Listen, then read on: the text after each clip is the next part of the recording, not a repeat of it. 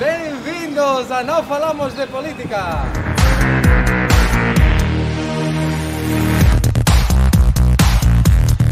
Continuamos nosso resgate histórico e cultural da cidade falando de um mestre, um músico e professor que expandiu a cultura de Gravatá pelo Brasil todo, Manuel Bombardino, e a banda do 15 de novembro.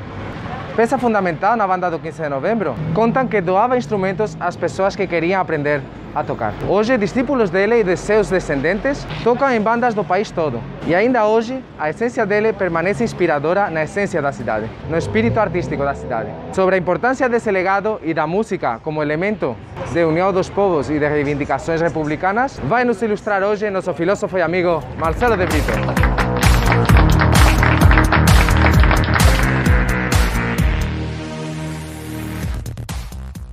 Bom, Marcelo, estamos aqui na sede do 15, grande sede muito famosa, com muita história.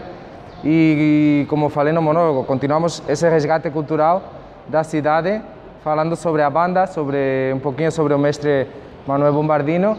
E, bom, tenho interesse em saber, você gravataense de Gema, o que você sabe sobre a história desta banda? A banda 15 de novembro, inclusive como o próprio nome né, já coloca, 15 de novembro né, foi a sua fundação, que coincide, inclusive, com a mesma data em dia e mês da proclamação da República. Né? Embora a banda ela é anterior à própria proclamação, que foi em 1889. Oh, ou seja, mas a banda já tinha nome Banda Republicana, né? Isso, exato. Antes da, antes da República? Antes da República já tinha esse nome, por influência de um, de um fazendeiro, é, o Lourenço Lins de Araújo, que é o precursor da família Arão Lins aqui em Gravatá, que foram prefeitos durante muito tempo aqui no nosso município.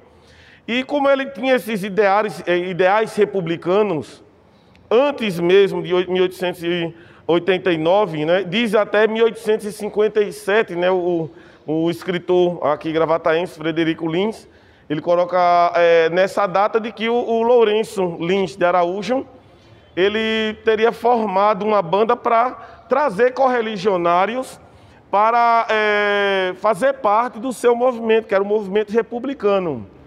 As características do movimento republicano, na época, era a favor de, do abolicionismo, ou seja, que não houvesse escravo, era uma característica. O outro era o voto aberto, né? o, o, o sufrágio universal, censitário, né? Que... Muito revolucionário isso na época, porque isso, isso a gente época... para nós parece uma coisa normal, né? Mas houve muita luta para chegar a voto. Para chegar ao voto e para chegar ao voto e para chegar ao sentido de parlamento, porque como o voto ele não tinha e era escolhido as pessoas pelo sangue, ou seja, monarquismo, imperialismo, famílias que através da dinastia passando de sangue para sangue, um direito que era chamado na época, inclusive, direito divino de governar, que era por uma questão de sangue, chamavam sangue azul também, né, na Europa, tudo mais. Então, o, os ideais republicanos bateu de frente com essas concepções imperialistas e monarquistas.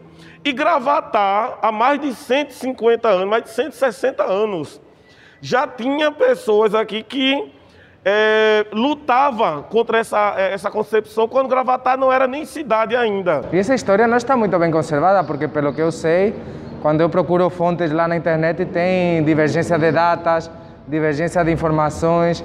É, como fazer esse resgate? Como é que podemos chegar a, a, a construir nossa história um pouquinho melhor? Talvez perguntando. Isso. As datas foram quanto às questões de é, existência e oficialização. O 15, né, aqui quando fala no centenário, coloca-se de 1884, né, coloca o, o, a existência da banda.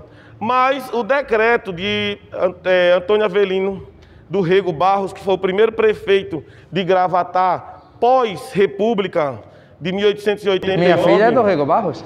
É? Ah, pronto. Pode ter até essa influência. Né? Então, o registro coloca dele como decreto, ele bota 1894. Já outros registros colocam 1884, uma diferença de 10 anos. Então, ela existia de fato e depois ela passou a existir de direito, através do decreto do primeiro prefeito de Gravatar após a República, porque os prefeitos antes eram escolhidos é, pelo Estado, né, pelo governo. E a votação primeira de Gravatar foi escolher o Antônio Avelino de Rego Barro como primeiro prefeito.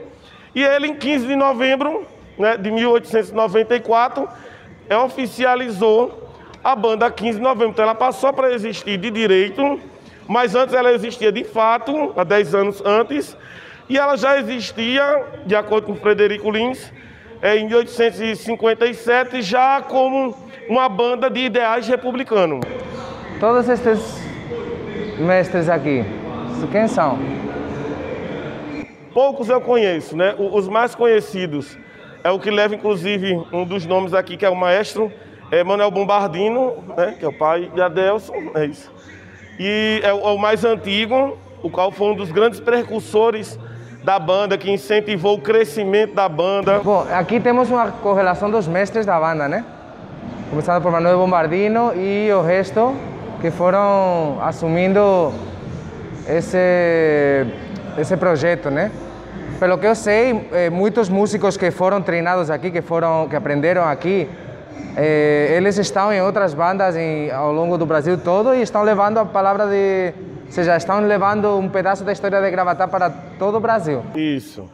No caso, o Bombardino, né, foi um dos grandes precursores, né, para a difusão é, da banda é, Adelson, filho dele, que até hoje né, está, está vivo né, e fazendo um grande trabalho também na banda. O atual diretor é o senhor Almir. Então, é, que, por certo, agradecemos que tenha aberto o espaço para a gente filmar este programa especial. Outra, outro fator interessante também da banda e Bonel Bombardino é que ele, né, juntamente com a professora, é que foram os, é, os que criaram o hino de Gravatar. Ah, né? interessante. Isso, então ele teve também essa participação. Então veja a importância do 15 para Gravatar, para a questão da votação que o seu primeiro nome foi Banda Republicana, já por essa influência do republicanismo do José Lins Araújo, né, do, do, do fazendeiro da época que é, deu esse esse nome, né, trazendo esse ideário para depois ser 15 de novembro. Então eles participaram da fundação de Gravatá, eles participaram é, da luta a favor do republicanismo e eles participaram também da formação do hino de Gravatá, né, da criação mesmo do hino. Então veja uma trajetória histórica que a banda tem no, no nosso município e já faz parte do patrimônio né, imaterial de Gravatá. E do Brasil. E do Brasil.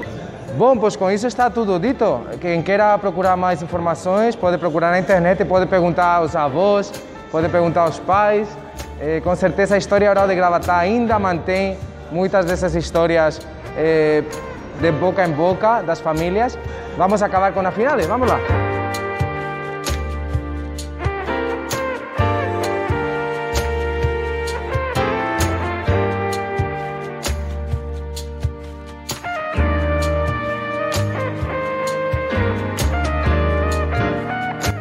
Bom, Marcelo, estamos numa cidade muito, com muita história, com, muita, com muitas coisas para contar e não vejo um interesse da população em conhecer a história.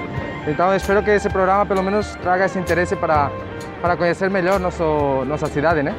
É. Esse resgate ele é totalmente necessário porque a, a, o 15 de novembro foi é, é uma referência ao 15 de novembro, que é a proclamação da República, né? Quando veio o voto e é importante também conhecermos a história da cidade para que nós não possamos errar também nas nossas escolhas futuras né, de, de eleições, de prefeitos, vereadores, tudo mais. Então, proclamação da República, 15 de novembro, e o próprio dia 15 de novembro as eleições. Que casualidade, né? Cai esse 15 de novembro, aproveitamos esse resgate histórico, essa história do republicanismo que a banda 15 de novembro representa E, bom, só nos resta nos despedir. Obrigado por ter assistido até o final, de novo, neste especial eleições, neste especial 15 de novembro, este especial republicano. E a gente se vê. Valeu!